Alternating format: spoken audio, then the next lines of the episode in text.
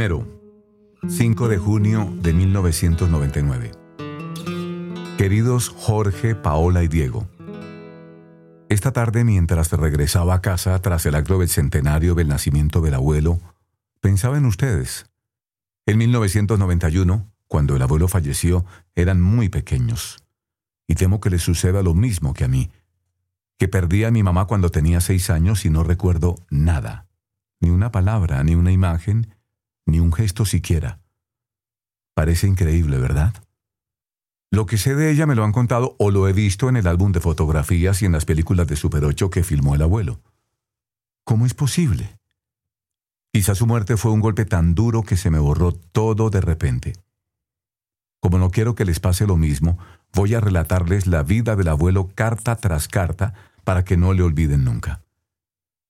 Encontrado en el desván, donde no quiero que suban porque el suelo de madera está débil en algunas partes y se podrían caer, muchas cosas suyas. Un sombrero de copa de los felices años 20, un salacot de los 40, unos pantalones vaqueros de los 80 y muchos papeles porque el abuelo no tiraba nada. Yo he heredado esa costumbre. Guardo las cartillas del colegio, los trabajos de la universidad y hasta los juguetes de cuando era patojo. Arriba en el desván está su silla de montar, sus cuadernos de notas, sus diplomas cuidadosamente enrollados y anudados con largas cintas rojas, los recortes de prensa que le interesaban, clasificados por fechas en sus correspondientes carpetas, y varios fajos de cartas escritas de su puño y letra. No es que fuera un nostálgico. Al contrario, no le gustaba mirar hacia atrás ni quedarse anclado en el pasado. Era sencillamente un hombre ordenado que deseaba dejar constancia de los hechos. No sé de quién heredaría esa costumbre. Desde luego, de su papá no, y por eso tenemos tan pocas noticias de esa rama de la familia. Por lo que sé, y sé poco, eran españoles. El primer cofiño que vino a Guatemala era de Infiesto, un pueblecito de Asturias, un departamento que hay en el norte de España. Yo nunca he estado allí, pero debe de ser un lugar bien hermoso por lo que cuentan con un mar bravío, el Cantábrico, con unos prados eternamente verdes por la lluvia y una cadena montañosa al fondo. Un paisaje parecido al de la Tierra Fría. Pues bien, según mis datos, ese primer cofiño, Pedro Cofiño, llegó aquí hace dos siglos, en el XIX. Ese es, déjenme que lo piense, el abuelo del abuelo de ustedes, es decir, su retatarabuelo. No sé a qué se dedicaría ese buen señor, ni pienso que haya nadie que lo sepa en la familia, porque al abuelo no le gustaba trepar por las ramas de su árbol genealógico con la esperanza de hallar unas gotitas de sangre azul o un antepasado emparentado con un rey de Castilla. Esas cosas no le importaban. Solo sé que los bisabuelos vivían en una casa que llamaban de los leones que tenían una finca, Retana, y una empresa eléctrica en Antigua, y que el abuelo nació en Guate a las diez y cuarto de la noche del 5 de junio de 1899, en el número 9 del Callejón de Luna. Lo bautizaron cuatro días más tarde, el día 9 de junio, en la parroquia del Sagrario, y le pusieron Ernesto Guillermo. 1899. ¿Se dan cuenta? hace casi dos siglos. El abuelo era un hombre del siglo XIX.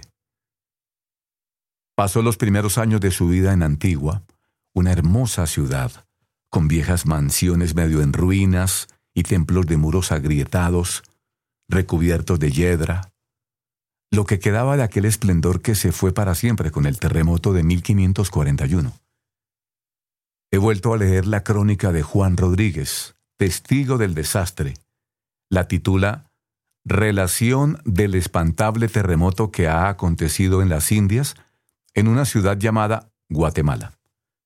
Y en ella cuenta, sábado a 10 de septiembre de 1541, a dos horas de la noche. Hubo muy gran tormenta de agua de lo alto del volcán que está encima de Guatemala, y fue tan súbita, fue tanta la tormenta de la tierra, que trajo por delante aguas y piedras y árboles, que los que vimos quedamos admirados. y entró por la casa del adelantado don Pedro de Alvarado, que haya gloria y llevó todas las paredes y tejados como estaba, más de un tiro de ballesta. Aunque el abuelo fue testigo también de varios terremotos cuando era patojo, mi impresión es que tuvo una infancia feliz, de muchacho juguetón y travieso, que se divertía corriendo en bicicleta por las avenidas de Antigua, haciendo pequeñas trastadas en medio de un silencio extraño.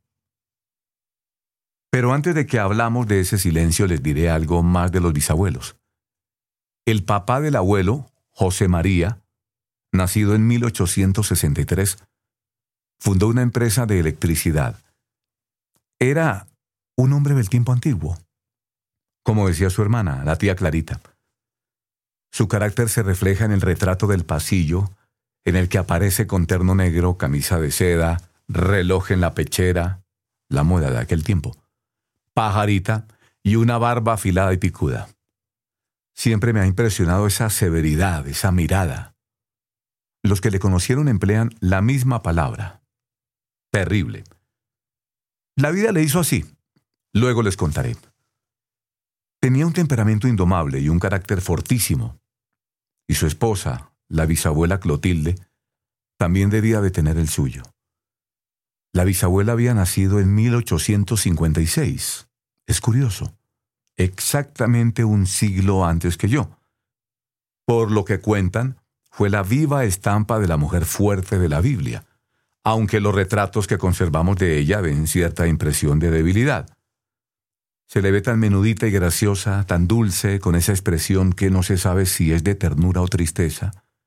Pero si se fijan bien en el porte y en las manos de la fotografía, en la que aparece junto al abuelo, se descubre en ella una profunda energía interior.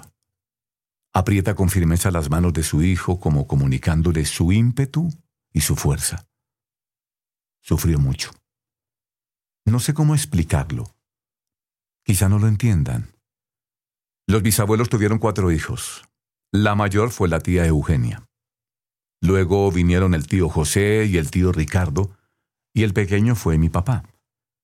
Pero además mi papá tuvo dos hermanas, solo de parte de padre, la tía Maruca y la tía Clarita, a las que quería muchísimo. Y la bisabuela Clotilde acabó criando y educando a los seis en su propia casa, sin distinción alguna, como si todos fueran hijos suyos. Tenía un corazón grande. A veces tenemos una idea equivocada de la dignidad.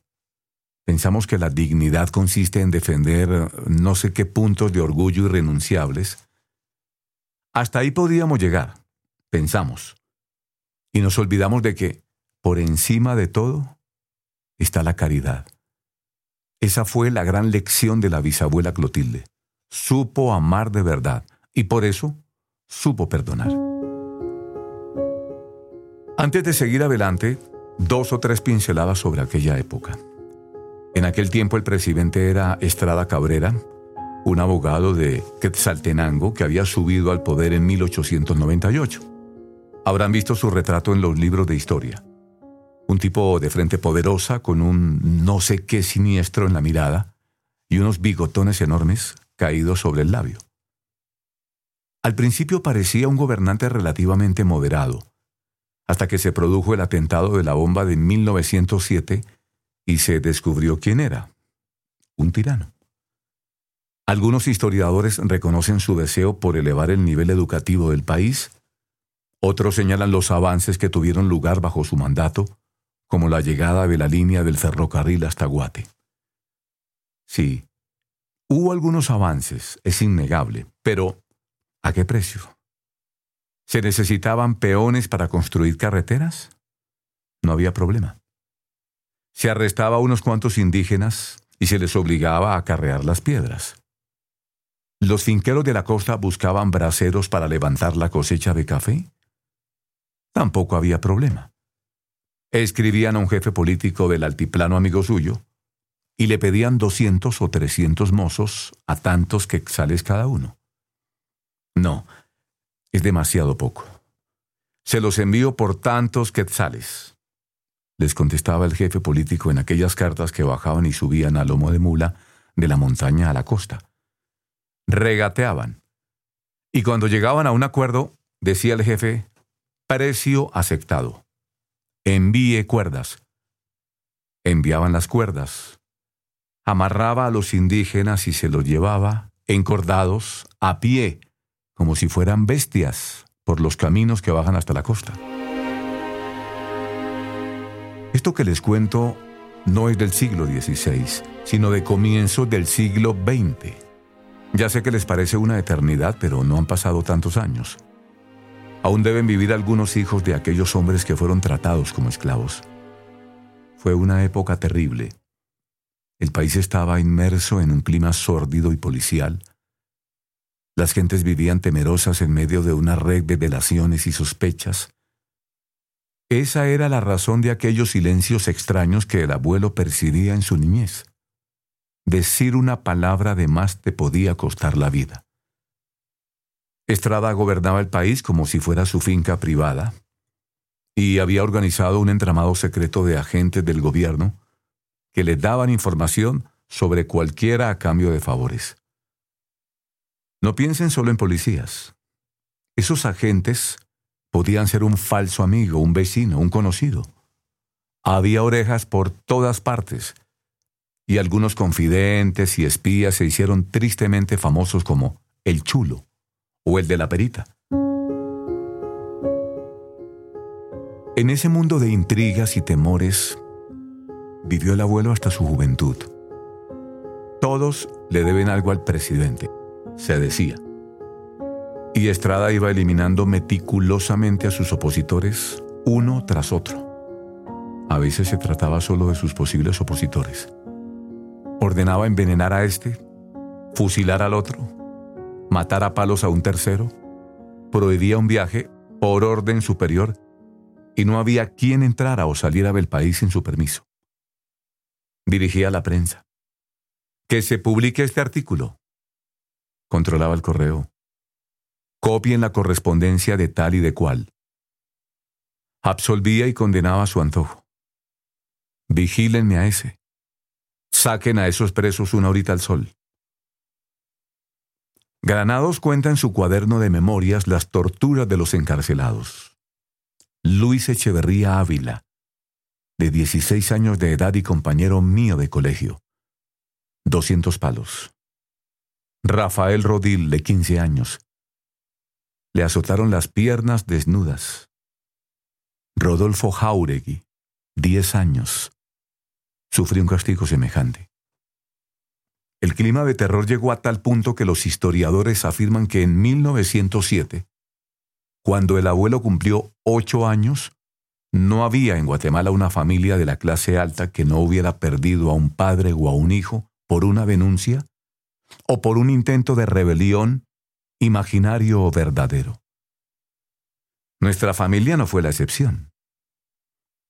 El 30 de abril de 1907 llegó una orden presidencial a la casa de Antigua y el bisabuelo José María y su hermano, el tío Pedro, fueron encarcelados por orden superior.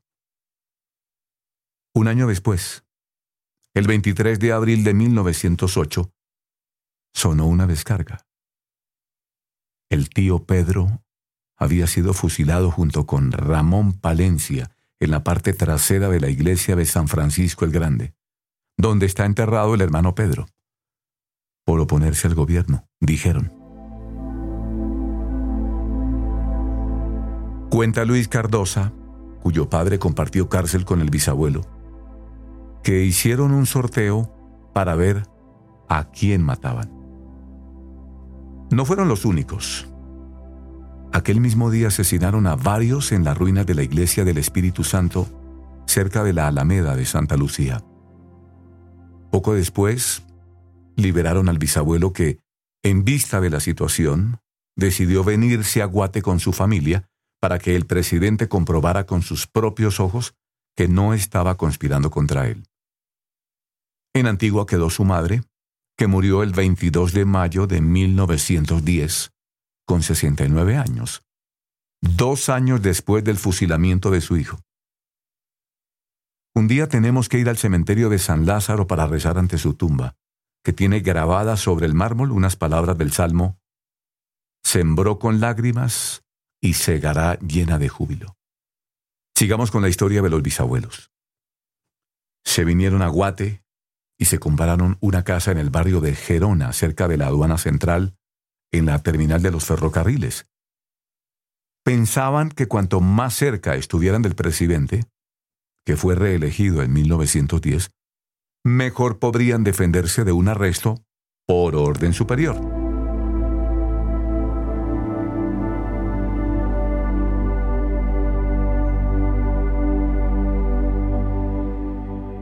Tienen que situarse con la imaginación en aquella época. Guate era mucho más pequeña que ahora, tan pequeña que a un hombre de la posición social del abuelo le resultaba imposible pasar inadvertido. La simple ausencia de un acto público se interpretaba como desafección al presidente. Se le solía pedir que fuera padrino de boda. No hacerlo significaba una provocación. Imagínense que nos vamos por el túnel del tiempo, al guate de hace un siglo. Por el paseo de la reforma vemos a los jóvenes cadetes, luciendo sus espadines junto a las señoras y las señoritas, que llevan faldas largas y se protegen del sol con unas sombrillas blancas. Los señores llevan bombín, guantes y corbata de plastrón. Es la moda de Francia. El paseo tiene un aire inequívocamente francés, porque Francia es el país soñado, la nación de la grandeur, y París, la capital del mundo. La moda por excelencia es la moda de París, y los edificios que ha construido el presidente están copiados de los campos elíseos, como el asilo Joaquina, bautizado así, en honor a su madre, o el asilo de convalecientes Estrada Cabrera perviven todavía como un recuerdo de tiempos pasados, viejas costumbres españolas. Aún se celebran algunas corridas de toros y en las últimas puertas del portal de comercio quedan ancianos que siguen hablando de las guerras carlistas, que son unas guerras que hubo en España en el siglo XIX. Es un mundo cerrado, donde muchos se conocen y se saludan al pasar. Las regatonas recorren las calles empedradas con las cestas rebosantes de fruta de la costa, entre cocheros de landó, mengalas de cabellos relucientes y vendedoras de melcocha que pregonan sin cesar melcocha amarilla, melcocha blanca. Ese era el mundo del bisabuelo, que aunque no participó en ningún acto subversivo, y aunque se había venido a Guate precisamente para evitar esto, acabó siendo encarcelado acusado de no sé qué. No le sirvió para nada vivir bajo la mirada directa del presidente. Todo era posible en aquel tiempo en el que se asesinaba y se torturaba al grito de orden superior. No sé cuándo le encarcelaron ni dónde le llevaron. Lo más probable es que acabara en el callejón 2 de la penitenciaría central con los prisioneros políticos aunque pudieron encerrarlo en cualquiera de las seis cárceles que había en Guate, con la indicación de bien recomendado. Eso significaba que los carceleros debían tratarle de modo brutal. Pero estos son suposiciones mías, porque yo no le pregunté al abuelo más detalles sobre este asunto. Sabía que era un recuerdo muy doloroso para él y que no olvidaba las visitas que hizo a la cárcel de niño para ver a su papá, visitas que el presidente permitía como un favor especial. El bisabuelo iba contando sus días en prisión anudando las trencitas de una cobija que le dieron. Cuando le dejaron en libertad, al cabo de 18 meses, año y medio de angustia y de dolor, se trajo la cobija a casa. El abuelo guardó esa cobija como si fuera una reliquia, y en sus últimos días, poco antes de morir, me la pedía. Yo le quería poner una cobija nueva, pero él me decía que no, que quería la cobija con que se había arropado su papá en aquellos meses tan tristes, porque estaba empapada con sus lágrimas. Los seres humanos reaccionamos ante los sufrimientos de forma distinta. A unos el dolor los aniquila, a otros los vuelve tercos y obstinados, duros como una roca. Eso fue lo que le sucedió al bisabuelo se convirtió, a fuerza de padecer, en un hombre de hierro, seco, duro, terrible. Era un padre tremendamente exigente en la educación de sus hijos. Eso explica que mi papá le quisiese y le temiese al mismo tiempo, y que se distanciara algo de él en su juventud, porque cuando uno es joven, no acaba de entender ciertas cosas. Con el paso de los años le fue comprendiendo, disculpó sus errores y le fue queriendo cada vez más. A su mamá la quiso con locura. Era una mujer santa, a decir de él. La bisabuela Clotilde era muy piadosa, a diferencia del bisabuelo que, como tantos hombres de su generación, tenía una formación cristiana deficiente. Ya saben que la situación de la iglesia en Guatemala era estremecedora, y el término no es exagerado. Desde los gobiernos liberales del siglo XIX, salvo una excepción, fueron expulsados todos los arzobispos de Guatemala. Confiscaron todas las iglesias y conventos y suprimieron todas las órdenes y congregaciones religiosas menos una, las hijas de la caridad. Había muy poco clero y no permitían que entrase, como regla general, ningún sacerdote extranjero. La fe católica se mantuvo gracias a personas como la bisabuela, que la transmitió a sus hijos mediante su palabra y su ejemplo. Todos los días, sin fallar uno, iba a la misa matutina de las cinco en la iglesia de Santo Domingo. Ella preparó al abuelo para la primera comunión, que tuvo lugar el 29 de junio de 1910, fiesta de San Pedro y San Pablo en la capilla de la Casa Central de las Hermanas de la Caridad, donde había asistido a la catequesis. Tenía once años, una edad normal en aquella época. En la estampa de recordatorio junto a un dibujo eucarístico se lee, El que ama a Jesús piensa frecuentemente en Él. De Él habla, a Él busca, por Él obra y trabaja. El abuelo cursó el bachillerato en el Instituto Nacional Central para Varones, un centro prestigioso donde se inscribían bastantes y se graduaban muy pocos. En 1901, por ejemplo, comenzaron 220 y terminaron solo 32. No recibió ningún tipo de formación religiosa que estaba prohibida en los centros públicos del país. Era la única escuela secundaria de Guatemala, porque los gobiernos liberales como les he dicho, habían cerrado todas las escuelas católicas de la época colonial. El instituto ocupaba la sede del antiguo seminario que habían expoliado a la arquidiócesis. Era una especie de academia militar, tanto por el ambiente como por la disciplina y las novatadas. El ideario era muy simple. El presidente personalizaba la patria, que era el ideal supremo. Escribe González Villanueva que el abuelo experimentó en ese instituto la dualidad trágica que, desde tiempos coloniales, ha impedido la unidad y la solidez de la nación. La vida familiar y social, hasta cierto punto, era una. La vida pública, oficial, era otra. Escuchó las burlas e ironías de los profesores contra la religión las acusaciones más graves contra la Iglesia. Y fue espectador de las burlas más grotescas de todo lo que en su hogar y para él era lo más sagrado.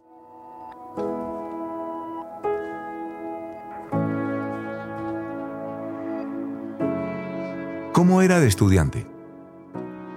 Un compañero de curso, el Nobel de Literatura Miguel Ángel Asturias, lo recordaba como un muchacho terrible y juguetón, inmejorable para los tastazos. Yo me lo imagino a los 14 años, lleno de vitalidad, cantando por las calles en las famosas fiestas de Minerva. Habrán oído hablar de esas fiestas, que el presidente había ordenado que se celebraran el último domingo de octubre en honor de la diosa sabiduría, para premiar a los estudiantes al final de curso. Duraban tres jornadas enteras con toda la pompa y el boato posible arcos alegóricos, conciertos de música, carreras de caballos, desfiles de carros, una novedad. Partidos de fútbol, otra novedad. Y ejercicios calisténicos y de sport. Y por la noche, fuegos artificiales. El país entero se detenía. ¿Se imaginan ustedes a nueve mil escolares desfilando por la avenida Estrada Cabrera? Iban vestidos con uniformes militares y llevaban al hombro los famosos palotines, unos pequeños rifles de madera. Estrada había hecho construir el templo de Minerva solo para esas fiestas. Era un edificio gigantesco que imitaba los antiguos templos griegos, con grandes columnas jónicas y un tímpano decorado con alusiones a la diosa. Llegaban los escolares al templo, tocaban los clarines, los señores se quitaban respetuosamente el sombrero, los niños presentaban armas, las niñas cantaban el himno nacional, se izaba la bandera y comenzaban las arengas. Y cuando terminaba de hablar el presidente, qué salvas de aplausos, qué gritos de entusiasmo, qué loas al benemérito de la patria, al ilustre mandatario, al protector de la juventud estudiosa, al Pericles Chapín. Luego seguían los cantos y fiestas por toda la ciudad. ¿Se imaginan al abuelo bailando al son de la marimba y silbando las canciones que hacían furor como La Flor del Café? Quizás a ustedes les cueste, pero yo lo veo perfectamente, danzando, alegre y feliz, en medio del bullicio que duraba casi un mes. Porque las minervalias se prolongaban hasta unirse con los festejos de cumpleaños de Estrada a finales de noviembre. A los 18 años, el 10 de agosto de 1917, acabó el bachiller. Quizá planeara entrar en la escuela de medicina donde, según mis datos, se habían graduado un total de ocho médicos en 1914. La cifra habla por sí sola. El director de la escuela había sido hasta 1910 Ortega y Carrascal, una eminencia científica que, tras doctorarse en París, impartía una enseñanza preferentemente hospitalaria. Como pueden suponer, con semejante régimen político, la medicina del país estaba poco desarrollada y giraba en torno al Hospital General que Ortega y Carrascal había modernizado con una zona de esterilización, un lavatorio y una sala de postoperatorio. Pero no piensen en universidades y hospitales como los de ahora. Ni la sanidad ni la enseñanza disponían de medios materiales ni de libertad de actuación. Todas las facultades, ingeniería, medicina y farmacia, derecho y notariado, estaban controladas directamente por el presidente que consiguió que la Asamblea Legislativa bautizase en 1918 la Universidad Nacional como Universidad Estrada Cabrera. Y cuando el abuelo se disponía a entrar en la universidad, un terremoto arrasó gran parte de Guate durante las Navidades de 1917-1918. En unos instantes se vinieron abajo numerosos edificios, especialmente los que se habían construido bajo el mandato de Estrada. Y para colmo de males, cuatro semanas después, el 24 de enero de 1918, un segundo terremoto derribó lo que aún quedaba en pie. Cayeron las torres de la catedral, la iglesia de San Juan de Dios y muchos monumentos importantes, como la estatua de Colón de la Plaza de Armas. Miles de familias no tuvieron más remedio que instalarse en unos campamentos improvisados en la zona de Tívoli. Esta catástrofe desorganizó la inmensa tela de araña policíaca que el presidente había ido tejiendo, porque las gentes, unidas por la desgracia, comenzaron a hablar sin trabas entre sí, era imposible tenerlo todo controlado como antes. La universidad se cerró, la sanidad sufrió un golpe gravísimo, varias salas del Hospital General, incluyendo la nueva sala de operaciones recién inaugurada, quedaron en ruinas. El gobierno no supo afrontar la situación. La exasperación popular fue creciendo y se perdió el miedo a hablar en voz alta. En mayo de 1919 el obispo Piñol predicó unas homilías en la iglesia de San Francisco sobre la corrupción, con críticas veladas al gobierno. El presidente lo arrestó y acabó expulsándolo del país. Pero nada volvería a ser lo mismo. Y así llegamos a 1919, año en que comienza una etapa decisiva de la vida del abuelo.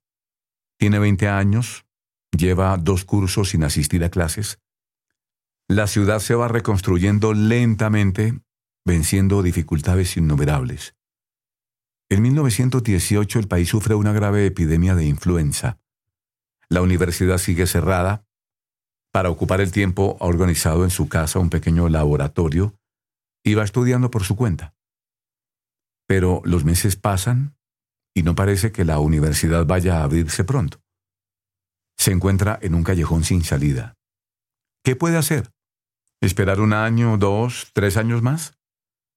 Es un periodo de incertidumbre y desconcierto. Te parecerá increíble, Paola. Pero pocos años antes se había graduado Olimpia Altuve, la primera universitaria de Guatemala, y el presidente en persona quiso entregarle el título. Parecía algo tan excepcional que una mujer fuera a la universidad como que un hombre estudiase en el extranjero, cosa que solo habían hecho hasta la fecha algunas personalidades de renombre como el insigne doctor Rodolfo Robles. Les cuento esto para que valoren la decisión del abuelo que... pero no adelantemos acontecimientos. Un buen día de 1919 el doctor Arturo Galvez Pais, un médico prestigioso que había estudiado en París, le dijo al bisabuelo, Don José María, su hijo Ernesto es inteligente y es trabajador. ¿Por qué no lo envía a estudiar a Francia? Y el bisabuelo decidió que estudiase en la Sorbona. Junto con las posibilidades económicas, el bisabuelo tenía varias razones para tomar esa decisión. Una de ellas era la falta de una fecha concreta de reapertura de la universidad. Y es muy posible que deseara alejar a su hijo del presidente, que estaba cada vez más alejado de la realidad y daba ya muestras patentes de locura. Sea por la razón que sea, el caso es que cuando el bisabuelo se lo dijo, el abuelo no se lo creía. Él, con 20 años a París, si no se había atrevido ni a soñarlo siquiera. A la Sorbona, nada menos, a una de las universidades más prestigiosas del mundo. Además, iba a ir en barco. No se rían. Un viaje en barco suponía en aquel tiempo toda una aventura, y el abuelo no había visto el mar. El viaje más largo que había hecho era de aquí a Antigua, en aquellas carretelas de mulas que tardaban 17 horas. Preparó las maletas y aquí se abre un apasionante capítulo de su vida que ya les contaré con calma otro día. Con todo cariño, papá.